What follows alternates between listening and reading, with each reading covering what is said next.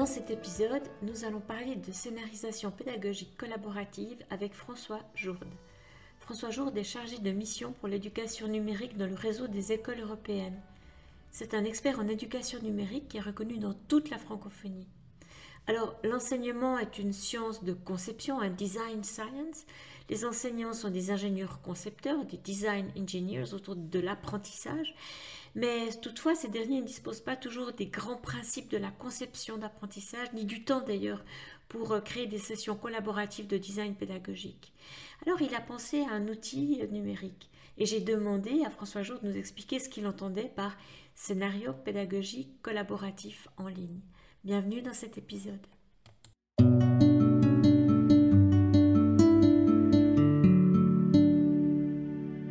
D'abord, c'est la scénarisation pédagogique. Et la scénarisation pédagogique, c'est au cœur du métier de, l'enseignement et des apprentissages formels, scolaires. Le scénario pédagogique, c'est l'élément central de l'enseignement. Et c'est une, une suite articulée, cohérente d'activités pédagogiques avec évidemment toutes sortes de. Il y a plusieurs dimensions. Et qui peut être, et qui peut être communiquée, partagée. Et ça, c'est pour le scénario pédagogique. Et c'est important parce que, euh, parce que c'est important qu'il soit partageable, parce que la vraie, euh, la vraie ingénierie pédagogique, la vraie conception pédagogique, le vrai, euh, le vrai travail de conception doit être éminemment collaboratif, j'allais dire public, parce que on ne peut pas s'améliorer, on ne peut pas vraiment améliorer nos scénarios si on ne sait pas les itérativement les améliorer collaborativement ensemble, et donc il faut pouvoir les partager pour pouvoir les réutiliser et pour pouvoir euh, proposer, euh, les tester, et pour pouvoir en discuter. Donc euh, le scénario pédagogique, c'est une activité essentielle, ça ne peut pas être solitaire vraiment. en tout cas, si c'est solitaire, on n'est pas vraiment dans la posture d'ingénierie pédagogique ou dans la posture de design pédagogique. Les anglo-saxons parlent plutôt, parlent souvent de learning design, et le mot est intéressant. Alors en français, ça donne conception d'apprentissage conception pédagogique. Mais c'est important de. Ce qui est important, c'est que se, on, se, souvient que le design est une activité est une activité euh, d'ingénierie et suppose donc une, une, attitude et des possibilités de collaboration. Peut-être euh, deux choses. D'abord, euh, j'aimerais bien que vous, vous, nous expliquiez concrètement comment est-ce qu'on peut développer ce, type de collaboration avec des collègues. Puis, deuxièmement aussi, bah, cette solitude que vous venez de mentionner, mhm. qui est quand même fréquente, en tout cas chez les enseignants du supérieur. Comment est-ce qu'on peut les amener à avoir envie ou les inciter à entrer dans la démarche? Alors, il y a plusieurs dimensions. D'abord, il faut montrer que c'est une démarche gagnante parce qu'on euh, on, gagne, on gagne beaucoup, évidemment, à, être, à, penser professionnellement à plusieurs parce qu'on a des meilleures idées à plusieurs. Mais pour ça, ce qui est important, ce qui, ce qui, est, ce qui est, indispensable, c'est d'avoir une certaine, c'est d'avoir des outils, des formats qui permettent le partage et qui permettent euh, la réadaptation, qui permettent euh, euh, euh, j'allais pas dire l'amélioration, mais l'adaptation. Euh, l'adaptation, c'est le bon terme vraiment du, des scénarios pédagogiques au contexte particulier. Et donc, je disais à l'instant, c'est important d'avoir un format un peu standardisé ou au moins partageable. Quand, on, quand les enseignants et les enseignantes partagent des scénarios, communiquent des scénarios pédagogiques, c'est assez souvent dans des formats très variés. Ça peut être un, PowerPoint, un diaporama, ça peut être un fichier au format PDF, ça peut être un fichier au format traitement de texte, etc. Et ce qui rend et cette variété euh, de formats rend difficile euh, l'adaptation, la réutilisation d'une part. Et puis c'est important, ce qui permet, ce qui va aider aussi, c'est d'avoir euh, pas seulement un format, j'allais dire interopérable, mais d'avoir un format un petit peu avec des, catégories ou un canevas ou des rubriques que l'on peut assez facilement reprendre. Et donc, euh, alors j'avais répondu en partie à la question. Euh, là, je suis sur les modalités qui vont faciliter les échanges. Euh, et c'est bien donc d'aider les enseignants les enseignantes à, avoir, à, se procurer ce, format un peu standard ou ces, possibilités techniques, voilà, de partage. Je, dis interopérables, donc qui vont fonctionner sur plusieurs plateformes et plusieurs environnements. donc c'est des formats ouverts, quoi, en fait. Hein. Euh, et puis euh, montrer que bah, d'abord il y a un plaisir, euh, il y a un plaisir à partager parce que c'est, c'est, comment dire, c'est, c'est, la, la, capacité à documenter de façon claire ce qu'on fait, qui n'est, qui n'est pas une capacité, qui n'est pas une démarche facile parce qu'on n'est pas forcément, on n'est pas forcément préparé à ça. Mais une fois qu'on sait le faire, une fois qu'on peut le faire, c'est joyeux parce que ben, on, produit, on produit de l'enthousiasme chez nos, pères. Et en retour, on peut avoir des, tas de, suggestions d'amélioration. Et là, on est dans le, le co-design, dans l'élaboration collective, collaborative et, on, est très nourri, évidemment. Ça, ça, nous met en posture, ça, rend la collaboration, pardon, ça rend l'apport voilà, par les pairs beaucoup plus facile, beaucoup plus facilité. Et ça, c'est très enrichissant euh, professionnellement. Est-ce qu'il y a des limites, par exemple, le nombre de personnes avec qui partager son scénario pédagogique ou, ou peut-être le, la, la, bah, le détail Je dirais en soi, il n'y a pas de limite. Tant, euh, disons, tant qu'on n'est pas tellement sûr, on est bien sûr, on a bien sûr euh, euh, intérêt peut-être ou tendance euh, tout à fait légitime à le partager dans des cercles restreints. Une fois qu'on le partage euh, en format avec une licence ouverte, ça c'est aussi une dimension importante pour rendre la réutilisation possible.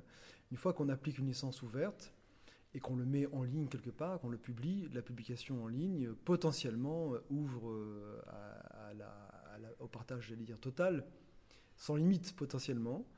et donc là, il faut être prêt évidemment à, à, ce que ce soit, à ce que ça circule totalement.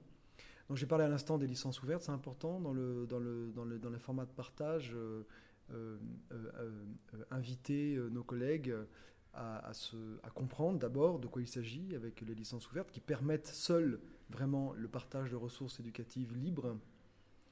et les licences ouvertes les plus favorables pour ça, ce sont les licences Creative Commons. Donc il faut d'abord comprendre de quoi il s'agit, et puis ensuite euh, habituer et acculturer à l'usage, enfin, habituer les gens à, s'en saisir, à les utiliser, à les employer, à savoir les, à savoir les, les réutiliser aussi.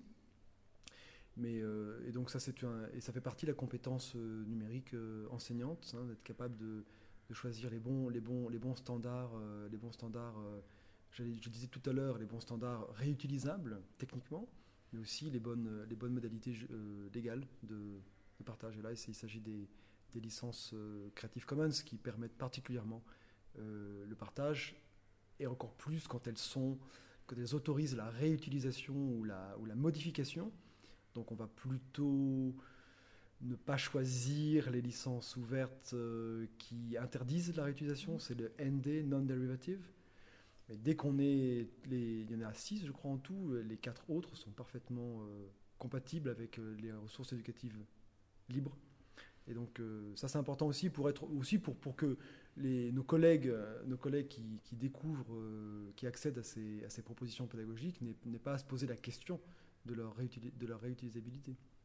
Alors bien sûr que partager son scénario pédagogique, on l'a tous fait pendant un café, au coin d'une table. Là, ce que vous nous proposez, c'est une forme de, de formalisation à plus large échelle et, quelque chose de peut-être parfois aussi plus institutionnel euh, dans, les cultures, dans les pratiques.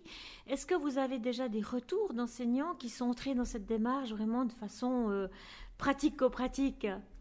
Bah, il y, a, y a le retour d'enseignants, c'est-à-dire il y, a tout de suite une adhésion à, une compréhension, une reconnaissance de l'intérêt d'avoir euh, des, des, standards ou des formats qui facilitent la circulation.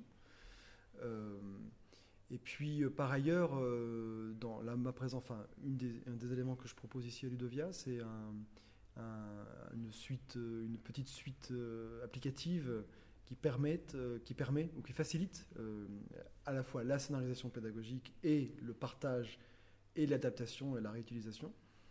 et, eh ben, les retours sont très positifs. on l'utilise nous-mêmes, on l'a utilisé en, nous-mêmes, je dis nous parce que c'est un, c'est un petite suite euh, applicative que je développe euh, avec mon, partenaire euh, Erwan Galen, qui est enseignant d'informatique en Vendée. Alors pour nos auditeurs, François aura la gentillesse de partager les liens pour que vous puissiez aller expérimenter, voir de quoi il s'agit de façon plus concrète. Je vous le dis déjà à l'oral, c'est scénarisation, au singulier, scénarisation.juga, J-O-U-G-A.net. Euh, et donc nous, ce qu'on propose, c'est euh, inspiré par des travaux faits par d'autres. Hein. c'est euh, un outil qu'on estime très flexible, universel finalement, adaptable, de canevas pour faire des canevas de scénario pédagogique. C'est le tableur qui se prête très bien à, la, mise en forme linéaire avec des, colonnes qui permettent de sélectionner, d'indiquer des métadonnées caractéristiques typiques du scénario pédagogique ou de chaque étape. Et puis, euh, l'activité d'ingénierie pédagogique, de design pédagogique, est extrêmement aidée par des interfaces de visualisation de ce que l'on fait, du profil du scénario d'apprentissage que l'on prépare, que l'on présente, et, des, modalités de visualisation sous forme d'un tableau de bord qui représente les différentes dimensions, les proportions euh, des différentes options pédagogiques, par exemple les groupements des élèves, quelle est la proportion de groupements d'élèves, euh, de travail individuel, de travail en groupe, en petit groupe, en grand groupe, etc. Enfin, ça, c'est intéressant d'avoir un retour visuel qui permet de saisir très immédiatement un, profil général de, de, scénarisation pédagogique. Alors, ce qu'on a développé avec Erwan, c'est après l'avoir d'abord fait dans le tableur lui-même, on, on a atteint assez vite des limites euh, d'utilisabilité et de, possibilités. On a développé euh, une petite interface euh, web qui permet de capturer le contenu, les données du scénario pédagogique fait dans un tableur, et à partir de là, qui calcule, qui produit des représentations visuelles, donc une frise chronologique, qui va être un peu la forme d'une partition de musique, un petit peu une porte, comme une portée musicale, une portée pédagogique qui permet d'identifier un petit peu la mélodie pédagogique ou de, repérer les bonnes ou les mauvaises notes. Et donc de revenir de façon itérative très facilement dans le scénario, qui est ici sous format tableur, d'adapter, de modifier et de retourner voir ensuite tout de suite la, visualisation pour pouvoir euh, faire des adaptations assez fines ou des variations, hein, euh, parce qu'on va changer de contexte, on va changer de public, on va changer de modalité. Par exemple, on passe bascule du présentiel au distanciel, alors il faut changer des, euh, changer des éléments.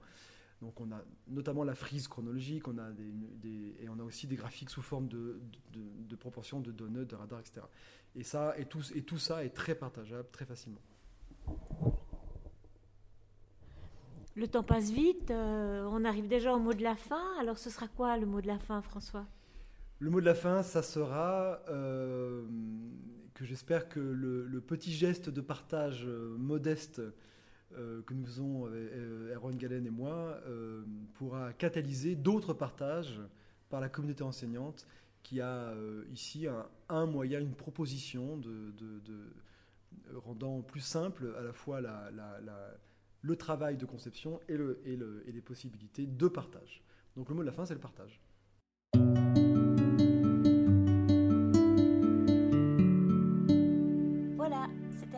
aujourd'hui. Un grand merci d'avoir écouté cet épisode. J'espère que le format vous a plu. Si oui, dites-le moi avec 5 étoiles ou même un petit cœur sur iTunes. Et si vous n'êtes pas fan d'Apple, ce n'est pas grave, il y a d'autres manières d'aider et de soutenir Pédagoscope, comme partager ce podcast avec deux ou trois de vos collègues et vos amis peut-être. Cela m'aidera énormément à poursuivre cette initiative et qui sait, cela les aidera peut-être eux aussi. Vous retrouvez cet épisode et plein d'autres ressources sur pédagoscope.ch. N'hésitez pas à me faire part de vos commentaires ou même à postuler pour participer à un épisode de Pédagoscope si vous le souhaitez. Merci et à très vite pour un nouvel épisode.